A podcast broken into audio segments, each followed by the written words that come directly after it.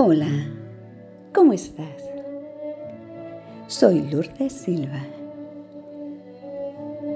Hoy hablaremos del alma. ¿Qué es el alma?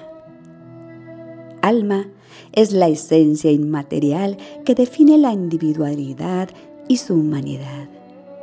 El alma es considerada el principio que da vida Alma proviene del latín anima y del griego psique, que significa alma humana.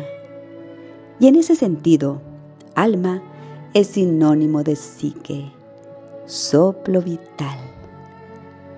Pero también es sinónimo de individuo, persona o habitante. El significado bíblico del alma es aliento de vida, la vida misma, el primer aliento que un ser realiza. Bíblicamente se entiende como ser. Según la teología, el alma es una parte del individuo que contiene una porción divina y que se cree que sobrevive a la muerte del cuerpo. El alma de una persona constituye la esencia misma del ser humano. Se corresponde con el ser real y se manifiesta a través de su cuerpo. Cuando una persona nace y durante los primeros años de vida, su alma se manifiesta directa y claramente a través de su cuerpo, ajena a todo condicionamiento social. Con el paso del tiempo, la interacción con el entorno le lleva a ir adquiriendo aprendizajes y adaptarse a su entorno, siendo muchos de esos condicionamientos contrapuestos a los dictámenes de su alma y quedando ésta, por ello, acallada y relegada al inconsciente. El alma del ser humano se considera como la parte intangible que habita en el cuerpo, que nos da la capacidad de pensar y de sentir. Es capaz de dar vida al organismo y es la esencia inmaterial que define al individuo y a la humanidad. ¿Dónde está el alma en el cuerpo humano? El alma está en el cerebro. La relación entre el cuerpo y el alma ha sido uno de los temas más recurrentes en la historia en términos espirituales y fisiológicos. Los antiguos griegos, por ejemplo, consideraban al alma como el principal motor del cuerpo y a pesar de ser independiente, requiere necesariamente de la sustancia del cuerpo para la creación de un individuo.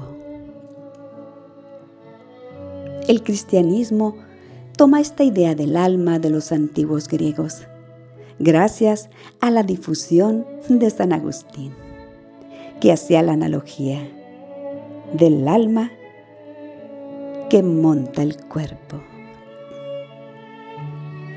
¿Qué existió primero? ¿El alma o el cuerpo? Un breve recuerdo de la historia antigua nos informa que de acuerdo con la teoría del preexistencialismo, Platón sostenía que las almas existen antes de ser infundidas en el cuerpo. Siglos más tarde, San Agustín propuso que el alma es engendrada por el Padre al mismo tiempo que el cuerpo. El alma para Platón es algo inmaterial que hay en todo ser humano y que tiene más importancia que su propio cuerpo, porque el cuerpo deja de existir, pero el alma permanece. Sócrates fue el primer filósofo en decir que el alma es algo característico del hombre y es la sede del pensamiento y de los valores morales. Según la Biblia, Dios desea que mantengamos equilibrado y en integralidad nuestro ser. El alma es uno de los componentes más difíciles de alinear, porque el alma como tal tiene también tres componentes que necesitan cada uno equilibrarse para tener un alma sana. Los tres componentes del alma son la voluntad, mente y las emociones.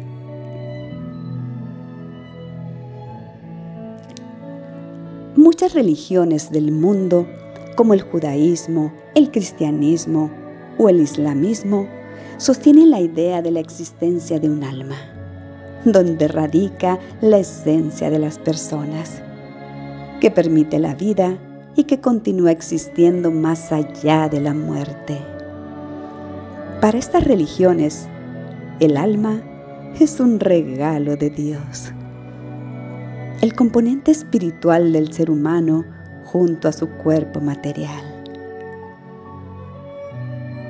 Para la vertiente católica de la religión cristiana, el alma es aquel aspecto del ser humano que lo unifica como individuo con su cuerpo y que le permite tener emociones, pensamientos, instintos y lo más importante de todo, la capacidad de tomar decisiones libres entre el bien y el mal, el libre albedrío y la capacidad de volverse sobre sí mismos, la autoconciencia.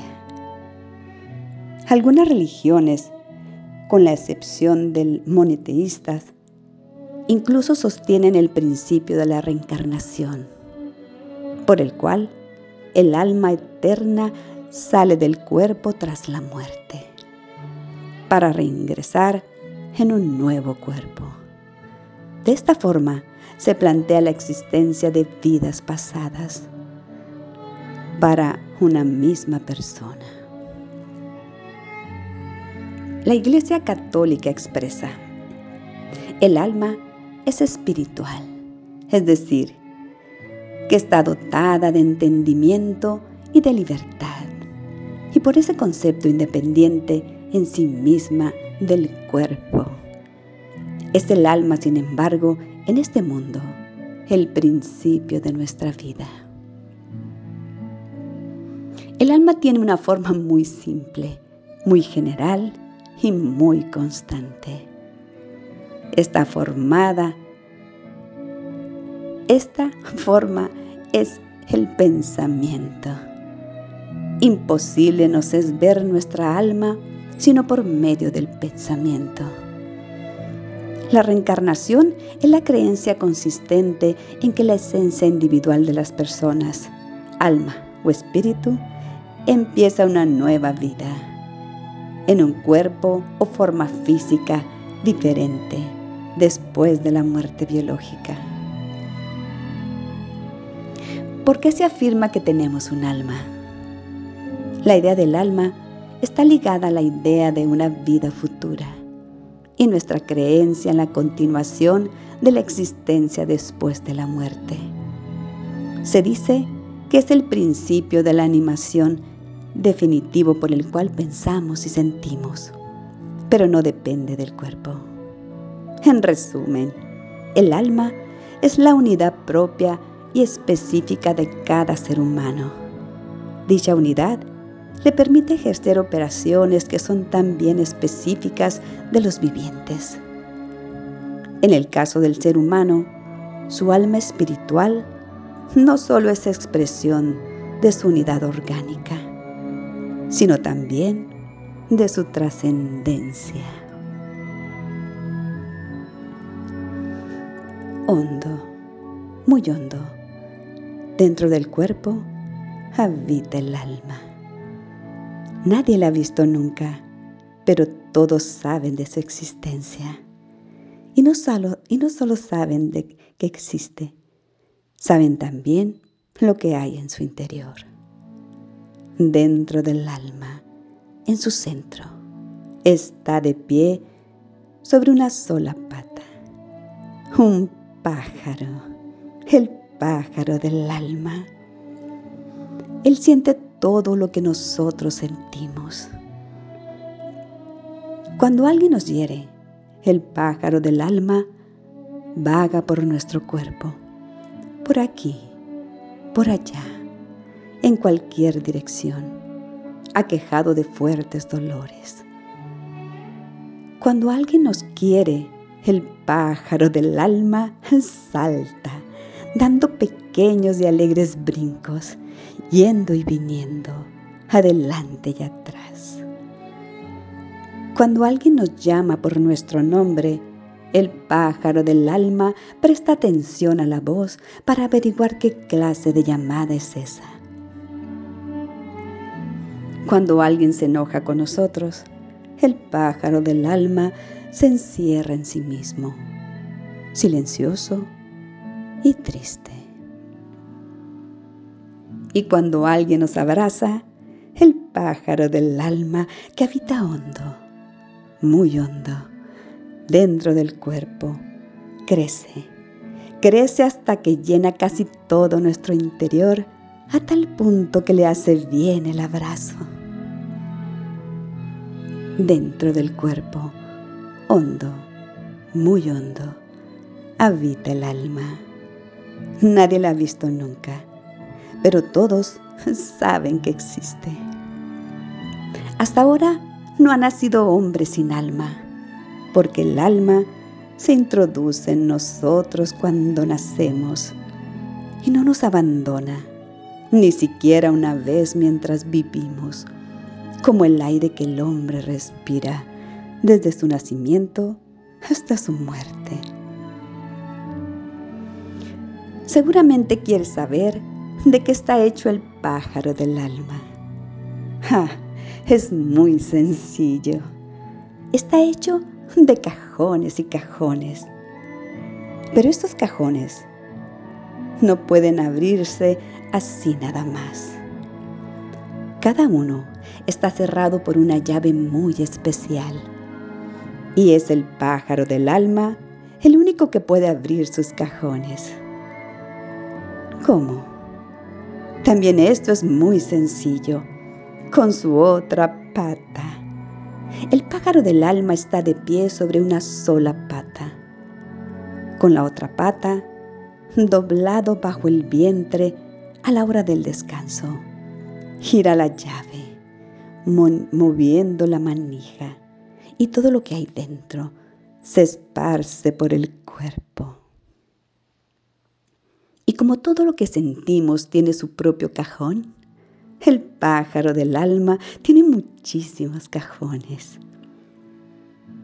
Por ejemplo, hay un cajón para la alegría, un cajón para la tristeza, un cajón para la envidia, un cajón para la esperanza, un cajón para la decepción, un cajón para la desesperación y un cajón para la paciencia. El pájaro del alma de Mijal Sunit. Abrazos de luz para todos ustedes.